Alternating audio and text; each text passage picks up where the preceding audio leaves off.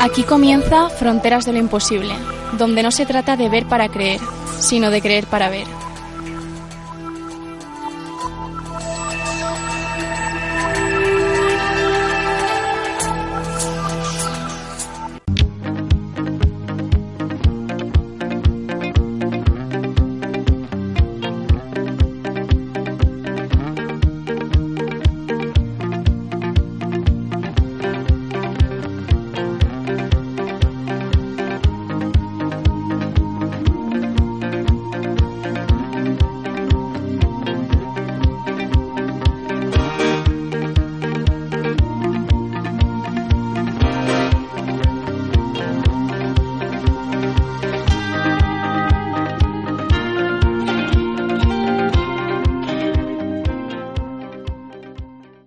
¿Qué tal amigos? Bienvenidos a una nueva edición de la sección El Marcapáginas. Una sección que ya sabéis que trata de adentrarse en fenómenos y ámbitos relacionados con la literatura, el cómic o variantes y familiaridades que nos acerquen hasta el mundo del papel en referencia siempre a las temáticas que solemos abordar en Fronteras de lo Imposible. Es la tercera vez que abrimos en esta temporada la sección. Y no quería cerrar este cuarto curso radiofónico de Fronteras sin hablar de uno de mis personajes favoritos, no solo en el ámbito del cómic, sino de la cultura popular, la cual creo que ha abordado y en la que destaca de forma notable desde hace más de cinco décadas, porque hoy quiero hablaros de Tintín, un personaje que ya forma parte de la cultura, como os digo, creo que a nivel universal. Su capacidad para luchar contra las injusticias, su valentía para enfrentarse a la tiranía y a las posturas de poder, su audacia para desafiar y resolver situaciones complicadas, unidas a esa juventud tan llamativa, le han convertido en una especie de mito moderno, un héroe de ficción admirado y querido todavía hoy, es una de esas figuras que sigue de plena vigencia como un símbolo de rebeldía unida a una honestidad que contrasta mucho en cierto aspecto con la sociedad actual y con los valores que imperan hoy en día.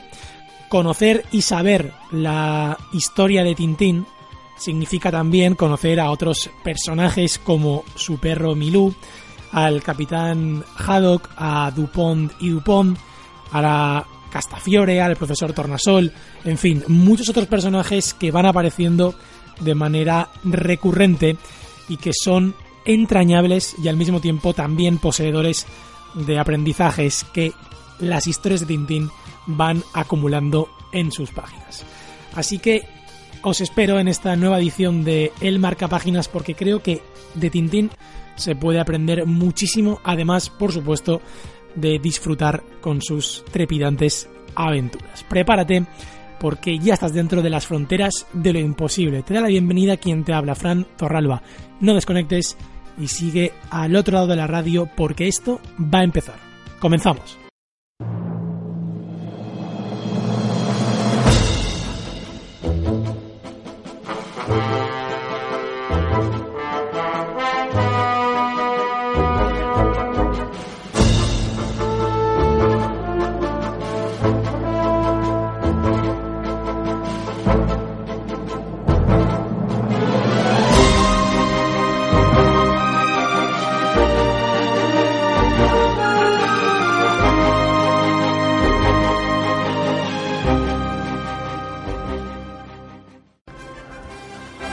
Tintín a sus 90 años ha sido y sigue siendo fuente de inspiración y héroe de varias generaciones de lectores. Ha vendido 250 millones de ejemplares en 120 idiomas y también ha saltado de las viñetas a la gran pantalla de la mano de otro grande como Steven Spielberg. El unicornio. ¿Qué secretos escondes? ¿Cómo los has dejado escapar?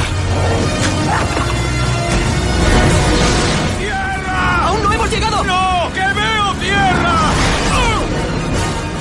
54 años de aventuras en los que este reportero eternamente joven y su inseparable Milú nos ha llevado de la mano por todo el mundo para contarnos a su manera los grandes acontecimientos del siglo XX, desde la Revolución Soviética hasta la llegada del hombre a la Luna. Me apetecía realmente hablar de Tintín porque a nivel personal es uno de los personajes de ficción que más me gustan, que más he disfrutado a lo largo del tiempo y al cual me apetecía dedicarle un programa porque creo que hay muchísimo de lo que hablar acerca de su figura.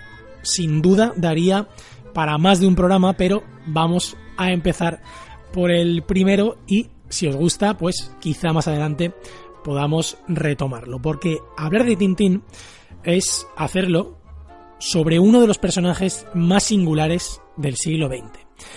Creado entre 1930 y 1976 por George Remy Hergé, del quien luego hablaremos en mayor profundidad, sus aventuras han marcado y siguen marcando a generaciones sin importar edad y condición a lo largo y ancho del mundo.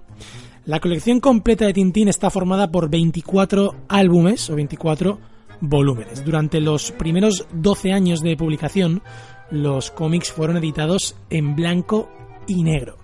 Es a partir de La Estrella Misteriosa de 1942 cuando los álbumes pasaron a realizarse en color y se emprendió la tarea de colorear los anteriores de la serie en nuevas y posteriores reediciones.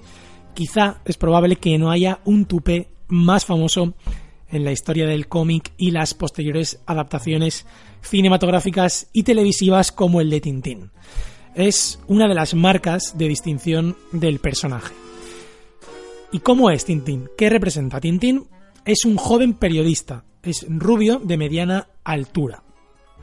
Su edad siempre ha sido un motivo de discusión, ya que es realmente difícil determinar cuál es, y además Hergé nunca lo especificó de manera concreta. Por su aspecto parece más bien un adolescente, pero actúa como un adulto, teniendo responsabilidades y cargos que un adolescente en principio no podría hacerse cargo. Como suele ocurrir con los personajes del cómic, Tintín apenas cambia a lo largo de los años o de las sucesivas aventuras de forma física. Vemos que su figura o su representación es prácticamente la misma desde la primera aventura hasta la última. La personalidad de Tintín es, en mi opinión, incluso más llamativa que su aspecto. Interesaría tener muchos Tintines hoy en día, porque es una persona muy sensible ante la injusticia, siempre está pendiente del bien ajeno, aunque sea por encima del suyo propio, no presenta vicios aparentes como fumar o beber, se cuida, hace ejercicio, es además una persona capaz, con facilidad para los idiomas y conduce todo tipo de vehículos que, por ejemplo, le serán de gran ayuda en sus aventuras. Muestra un tremendo amor por su mascota, Milú, un pequeño perro blanco que le acompañará en cada uno de sus viajes y que dará muestra de una inteligencia por encima de la media. Las aventuras de Tintín además están marcadas por un carácter ciertamente internacional. Nuestro protagonista viaja a una enorme cantidad de ciudades en Occidente, Oriente y el resto del globo. Europa, Asia, Sudamérica, África y hasta la mismísima Luna, de la que luego hablaremos también. En sus aventuras, el joven periodista investiga con tesón, con esfuerzo, sin importarle el lugar o las condiciones. En muchas ocasiones lo hace acompañado con los carismáticos Capitán Haddock o el profesor Tornasol. En varias ocasiones estos viajes presentan una segunda lectura política o social, abarcando temáticas como la inmigración, la xenofobia, las drogadicciones, el alcoholismo, las revoluciones, las dictaduras tan presentes en el siglo XX, y muchos de estos problemas, además, se pueden seguir trasladando a la actualidad, por lo que, como os decía, la obra de Tintín sigue muy presente y de una absoluta vigencia. Detrás de Tintín hay una figura igualmente trascendente o más, ya que fue él quien dio vida a nuestro característico personaje. George Remy, mucho más conocido por su seudónimo Hergé, ya dibujaba historietas a los 7 años. En 1921 ingresó en los Boy Scouts y con ellos realizó sus primeros viajes por España, Austria, Suiza e Italia. En 1925 entró a trabajar en el diario Le Vignette Cyclé y siguió colaborando en Le Boy Scout Belge, donde publicó su primera serie en la que modelaba un altruista personaje de origen escultista llamado Totor, que sería el precedente del periodista Tintín, a quien dio vida por primera vez en 1929, acompañado por supuesto también de su perro Miru. Los tres primeros álbumes de la serie de Tintín, Tintín en el país de los soviets, Tintín en el Congo y Tintín en América, fueron publicados por Le Petit Vignette. Luego, las aventuras de Tintín aparecieron en forma de álbum en otras publicaciones. La última aventura completa del personaje fue Tintín y los pícaros, que apareció en 1976, casi cuatro décadas después. Los 23 o 24 libros, según cómo se elabore la numeración de la serie, cuentan con traducciones a todas las lenguas. La editorial Juventud de Barcelona tradujo y publicó en España todos los álbumes desde 1958 para los países de lengua española. La serie de Tintín recibió influencias de todo tipo, cuya variedad muestra la cultura y el conocimiento de la época por parte de Hergé. Se perciben influjos del absurdo de las películas de los hermanos Marx, de Charles Chaplin, de la prensa y de grabados de la época. También de Julio Verne y de escritores y dibujantes de los que Hergé se reconoció deudor, como Benjamin Ravier y el chino Chan Chong-yen. En septiembre de 1939 Alemania invade Polonia y marca el inicio de la Segunda Guerra Mundial. Durante la primavera de 1940 Francia y Bélgica fueron ocupadas por los ejércitos nazis y durante dicha ocupación se implantó la ley marcial para someter a la población civil, silenciando cualquier voz opositora al régimen. Como consecuencia de esta política, Le Vignette Cycle y su suplemento Le Petit Vignette fueron clausurados, poniendo fin a todas las series de reggae con la excepción de Tintín. Sin embargo, a pesar de que en un primer momento parecía que Tintín conseguiría esquivar la censura nazi, la serie quedó detenida durante ocho largos años en el álbum Tintín en el País del Oro Negro. Después, Hergé entrará a trabajar como redactor jefe del suplemento juvenil Lesor Jeunesse, que pertenecía al periódico Lesor, un diario belga sometido al control nazi desde la ocupación. En 1942, la editorial Casterman toma dos decisiones muy importantes para el futuro de la obra del dibujante. Por un lado, acortar los álbumes a 62 páginas debido a las restricciones de papel y por otro le propone a Hergé adoptar el color en sus obras con el fin de llegar a los mercados extranjeros.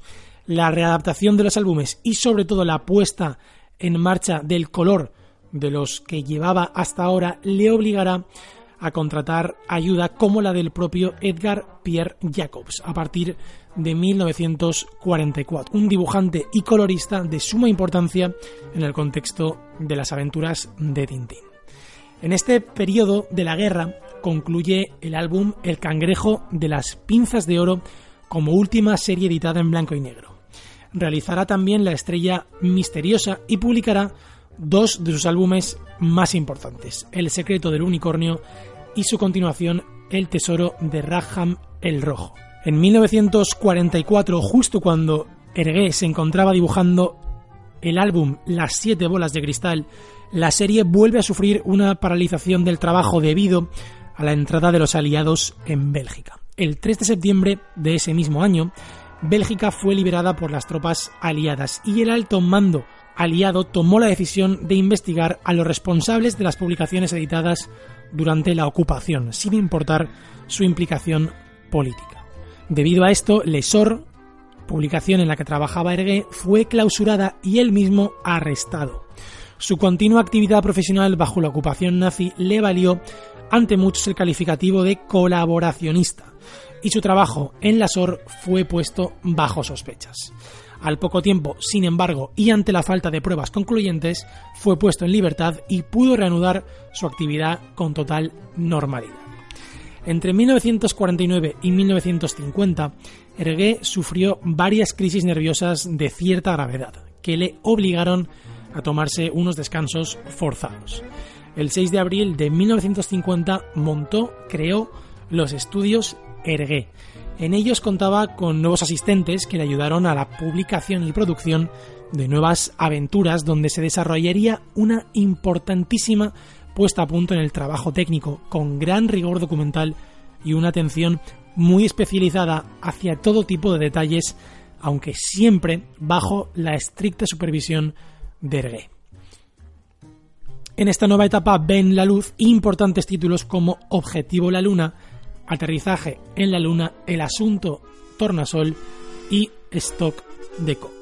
En 1960, Hergé se separa de su primera mujer y ante una nueva crisis nerviosa consulta a una psicoanalista, la cual le aconseja dejar de dibujar a Tintín. Afortunadamente no le hizo mucho caso y para regocijo de todos sus seguidores, en pleno periodo convulso, finaliza la elaboración de Tintín en el Tíbet su obra favorita y probablemente uno de los mejores álbumes de toda la serie. A partir de 1981 las apariciones de Erguey son cada vez más escasas. Y en 1982 el dibujante comenzaba a dar síntomas de que su salud empezaba a quebrarse. Su popularidad alcanzó extremos tales que para ese mismo año la Sociedad Astronómica Belga bautizó un planeta con su nombre. Él seguía dibujando con ansiedad hasta los últimos días de su vida, en los que trabajó en el álbum Tintín y el arte alfa, la que será para siempre su obra inacabada. Pero la anemia que venía sufriendo desde hace un tiempo como consecuencia de su leucemia no le permitió completarla.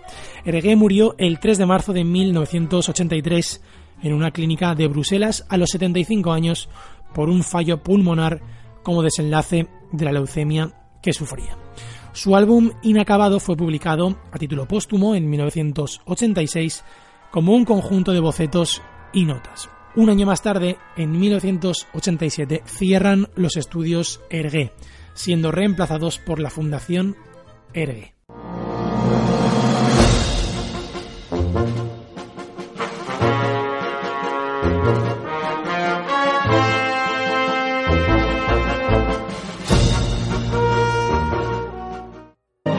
Mayor acierto de su creador, el dibujante belga Georges Remy, Hergé, fue rodear a Tintín de unos excelentes personajes secundarios. Elogiado por sus dibujos de la llamada línea clara, por el ritmo de sus narraciones y su excelente documentación, Hergé sufrió siempre el lastre de una vieja sospecha política. Tintín nació en 1929 en las páginas para niños de un periódico de la derecha católica belga, Le Vingtième Siècle. Tuvo un precedente llamado Totor, un Boy Scout que enseguida creció, cambió de nombre y se convirtió en reportero. Hoy resulta difícil reconocer a Tintín en aquel muchacho regordete de sus primeras viñetas. Su primer viaje fue a Rusia, el país de los soviets. Allí se enfrentó a la GPU, la policía estalinista, y el resultado fue una historieta preñada de anticomunismo barato. Durante años Hergé ocultaría aquel trabajo impidiendo que se reeditara pero entonces fue un éxito. Y cuando se escenificó el regreso del reportero, una multitud asistió al nacimiento de todo un fenómeno editorial. Después Tintín viajaría al Congo para hacer una apología del régimen colonial belga y de la obra de las misiones. Por ello fue acusado de actitudes racistas y paternalistas, aunque retrataba los usos sociales de su época. Sin embargo, en reediciones posteriores, Hergé haría cambios y suprimiría algunas escenas.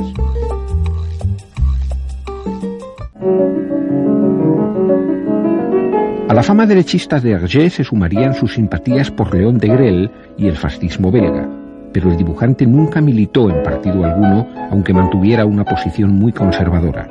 Y su obra responde a los valores dominantes en la sociedad que le tocó vivir.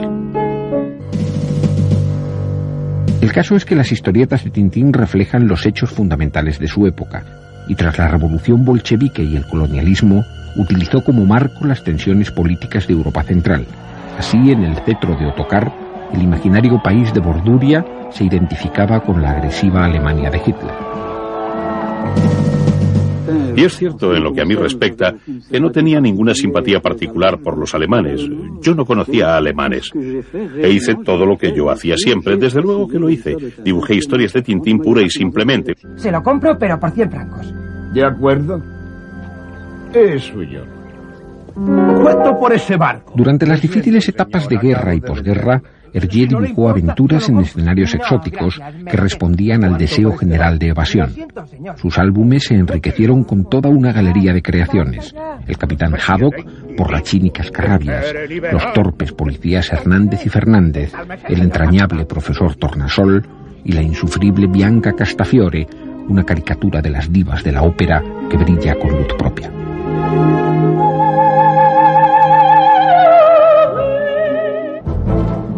La carrera espacial sirvió para que Tintín volviera a vincularse con los temas de actualidad. Así el reportero y sus amigos fueron los primeros hombres en la Luna, anticipándose a Armstrong y Aldrin.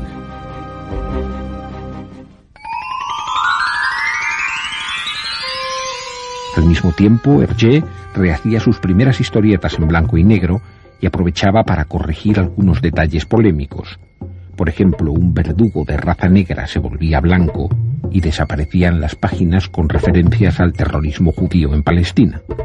Incluso se ocultaron algunos momentos en que Haddock empinaba el codo.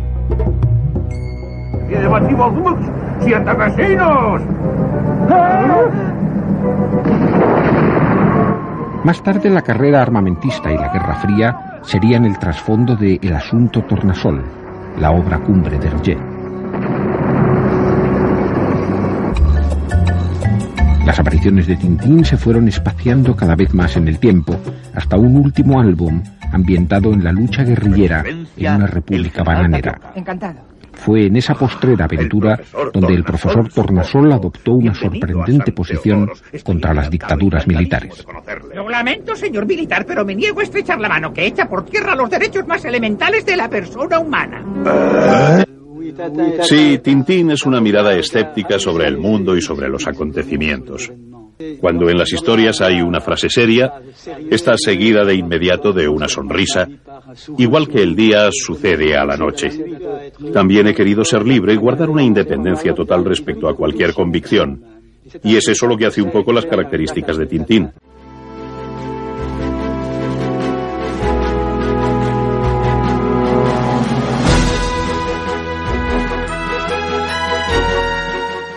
Como os apuntaba antes, hablar sobre Tintín nos podría dar para varios programas, así que acerca del estilo de Hergé para dibujar los cómics, apenas quiero apuntar una breve característica porque el programa de hoy quiero enfocarlo más hacia una perspectiva que hable del significado de sus obras, de el enfoque que le da Hergé, sobre todo en lo referente a los ámbitos del misterio y es lo que vamos a hacer a continuación en profundidad, pero como os digo antes, dejadme que apunte simplemente que los álbumes de Tintín, como el resto de la obra de Hergé, tienen un estilo gráfico característico conocido desde 1973 como línea clara. La línea clara se caracteriza por descartar los efectos de luz y sombra, las texturas y las gradaciones de color en favor de colores planos, sin muchos matices. El trazo, que no pretende ser expresivo, es de un espesor idéntico en todos los elementos del dibujo. Las viñetas, casi siempre rectangulares, tienen una distribución regular en la página. Los movimientos de los personajes son siempre de izquierda a derecha en el sentido de la lectura y los personajes están a medio camino entre lo realista y lo caricaturesco. Un rasgo característico es la minuciosidad con la que se dibujan los escenarios, repletos de detalles, lo que conlleva un importante trabajo de documentación. A título personal diré que prefiero, me gusta mucho más este estilo de la línea clara, que también se ha visto en, a posteriori en multitud de ocasiones que aquellos cómics que el dibujo es mucho más difuminado, mm, los personajes se entreven menos. En fin, a mí personalmente es un estilo que me gusta mucho y que sin duda ha sido otra característica otro ítem por el cual me gusta tanto la plasmación de las obras de Tinte. Pero como os decía, vamos a adentrarnos ahora en ese trasfondo relacionado con el mundo del misterio porque son muchos los componentes que aparecen a lo largo de todos los cómics de Tintín que podríamos asociar con ese mundo de lo insólito, del misterio o lo desconocido. Voy a centrarme en mencionar tres de ellos y comentar brevemente las historias que los presentan, a pesar de que estoy casi seguro de que la gran mayoría de los oyentes de Fronteras ya conoceréis qué sucede en esas historias. A pesar de ello, y en esta época que vivimos de spoilers y no spoilers, no voy a desvelar las tramas por si alguno tiene la suerte de poder leer las aventuras por primera vez. El primero de los cómics al que quiero hacer referencia es Tintín en el Tíbet, porque en él aparece una figura, un arquetipo clásico donde los haya dentro del mundo del misterio que es el Yeti, la búsqueda del abominable hombre de las nieves. Y es que después de leer la noticia de un accidente aéreo en el Himalaya, Tintín tiene un sueño, una visión, donde su joven amigo Chang aparece herido y le pide ayuda medio enterrado en la nieve. Al día siguiente, cuando despierta, Tintín se entera por el diario de que Chang viajaba en el avión siniestrado y que no han encontrado supervivientes. Pero Tintín hace caso a ese sueño, a esa visión, que sería premonitoria, otro rasgo del mundo del misterio, cree que su amigo está vivo y parte hacia el Himalaya para encontrarlo. Tintín en el Tíbet coincide con una época de grandes turbulencias en la vida de Ergué y su creación constituyó una verdadera terapia para el autor que le ayudó, como os decía antes, a salir adelante.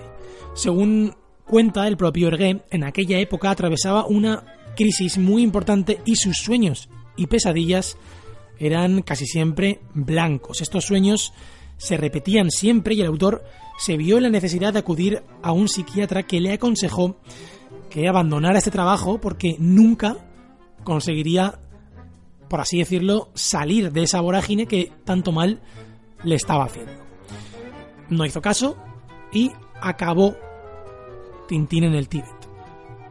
El color blanco, ese que veía en sus sueños, aparece de forma nítida, de forma predominante en casi toda la obra, pero en vez de aparecer como algo malo, como algo maligno, como una pesadilla, aparece como algo positivo. Y vemos a Tintín en su vertiente más humana, muy preocupado por su amigo desaparecido y por el que no duda en emprender un larguísimo y peligroso viaje siguiendo tan solo un sueño. Ergué da rienda suelta a su fascinación por Oriente y por los fenómenos paranormales, como esos sueños premonitorios, telepatías, levitación, etc. Además, como os comentaba, en el transcurso de esta aventura, Tintín parece encontrar o vislumbrar al Yeti, uno de los paradigmas clásicos del mundo del misterio. ¿Logrará resolver la identidad? Os lo dejo en duda para que os acerquéis a esta obra porque estoy seguro de que os va a gustar. El objetivo la Luna y aterrizaje en la Luna es una obra conjunta, por así decirlo, muy, muy interesante, porque de la mano de Ergué, Tintín tuvo la suerte de comenzar su viaje a la Luna en el año 1950, 19 años antes de que Estados Unidos llegara a la Luna. Fue con el cómic Objetivo La Luna, donde inauguró este viaje, y dos años más tarde con su continuación Aterrizaje en la Luna, cuando la concluiría. Sin duda mucho antes de que lo hiciera el primer humano de carne y hueso, Neil Armstrong, que como ya sabéis puso su pie en la superficie lunar el 21 de julio de 1969 es uno de esos álbumes donde la obsesión por los detalles de Ergué es más evidente. Por ejemplo, en los dibujos de la superficie lunar o del espacio.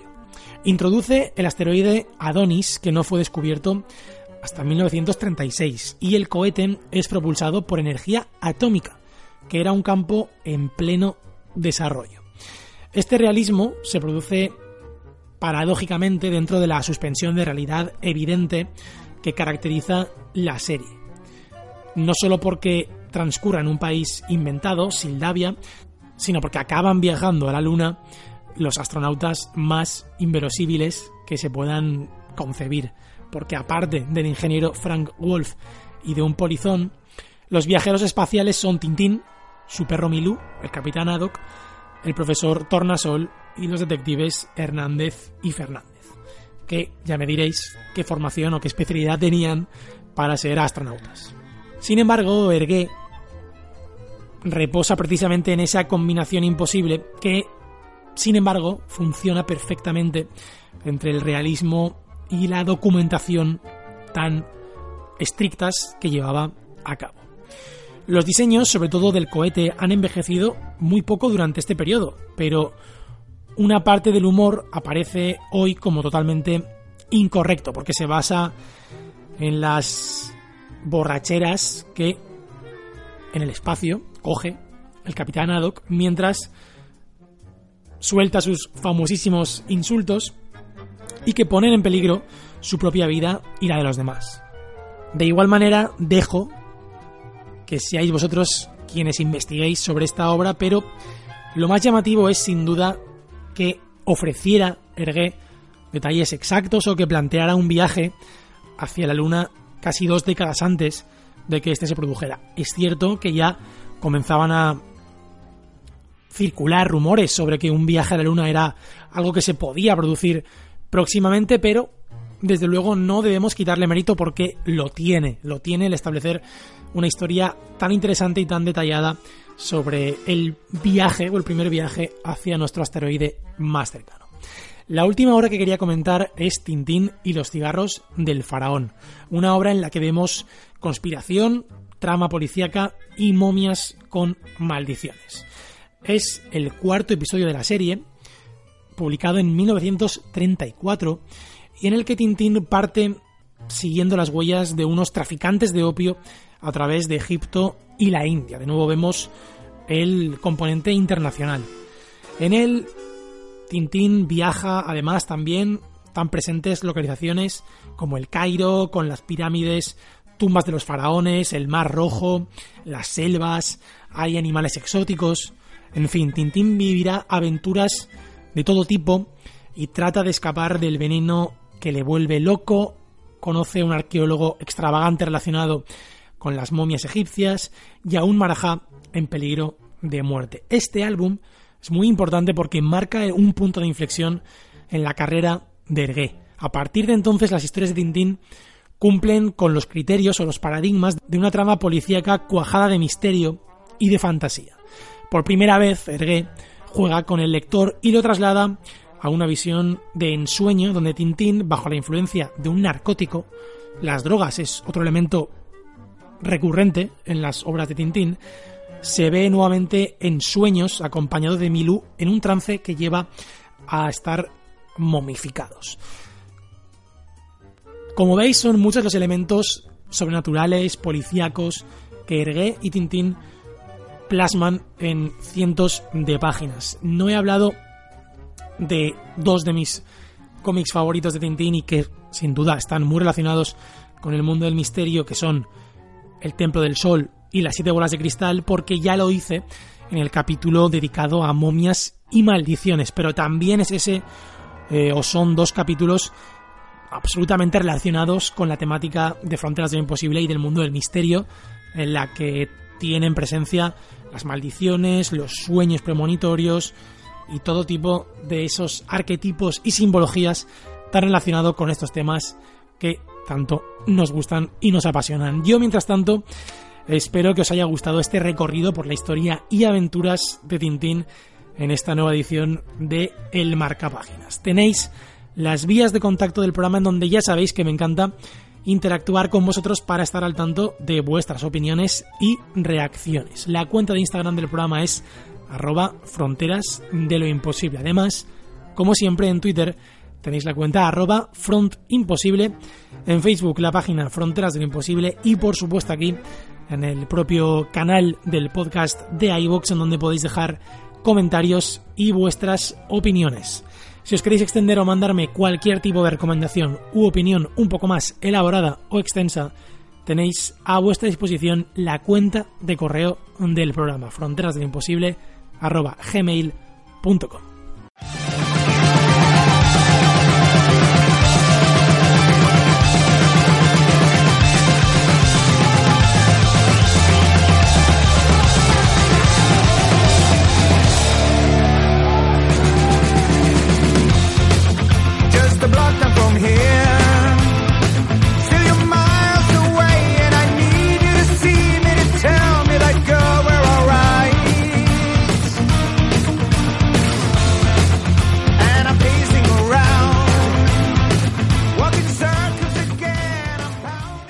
Tintín es especial, no tengo ninguna duda. Es uno de esos personajes que tiene algo, que engancha, que una vez accedes a él, ya sea a través de la serie de televisión, de la que no he hablado mucho en el día de hoy, porque creo que, bueno, se puede trasladar perfectamente a un nuevo programa, insisto, pero que también, y lo cierto es que es espectacular, como por los cómics, como por la posterior adaptación cinematográfica de gran calidad de Steven Spielberg.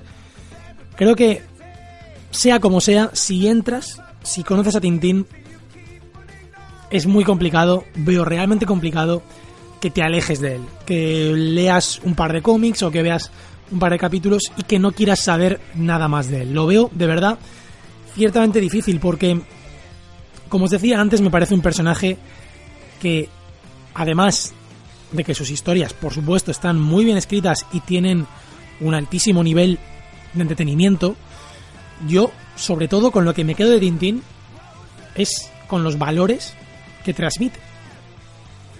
Son valores que, por desgracia, hoy en día considero que no están ni muchísimo menos a la orden del día. Son valores todos muy positivos. Es que de verdad no observas malos comportamientos o no observas actitudes negativas, yo diría casi que en ningún aspecto o en ningún ámbito en Tintín. Es un personaje positivo a todas luces, preocupado siempre por los demás, preocupado por el conocimiento también, por, por saber más, por querer saber más. Su trabajo de periodista es riguroso, otro de los grandes contrastes con la realidad, con la actualidad. Y a fin de cuentas, es que, como os digo, es un personaje que merece la pena conocer. Estoy 100% convencido y recomendándolo considero imposible quedar mal. Es un acierto pleno acercarse a la figura de Tintín que además, y esto sí que os aviso porque es un gran peligro, tiene un altísimo nivel de mitomanía o coleccionismo. No sé por qué, pero es uno de esos personajes que al mismo tiempo acumula muchísimo merchandising en todo el mundo. Yo he ido a diferentes ciudades y creo que en cada una de las ciudades importantes hay una tienda dedicada exclusivamente a Tintín, donde podréis encontrar eh, objetos de todo tipo. Yo mismo tengo un cuadro en mi habitación, varias figuras, en fin, participo de ese coleccionismo. Es una figura, insisto, que creo que no os va a defraudar.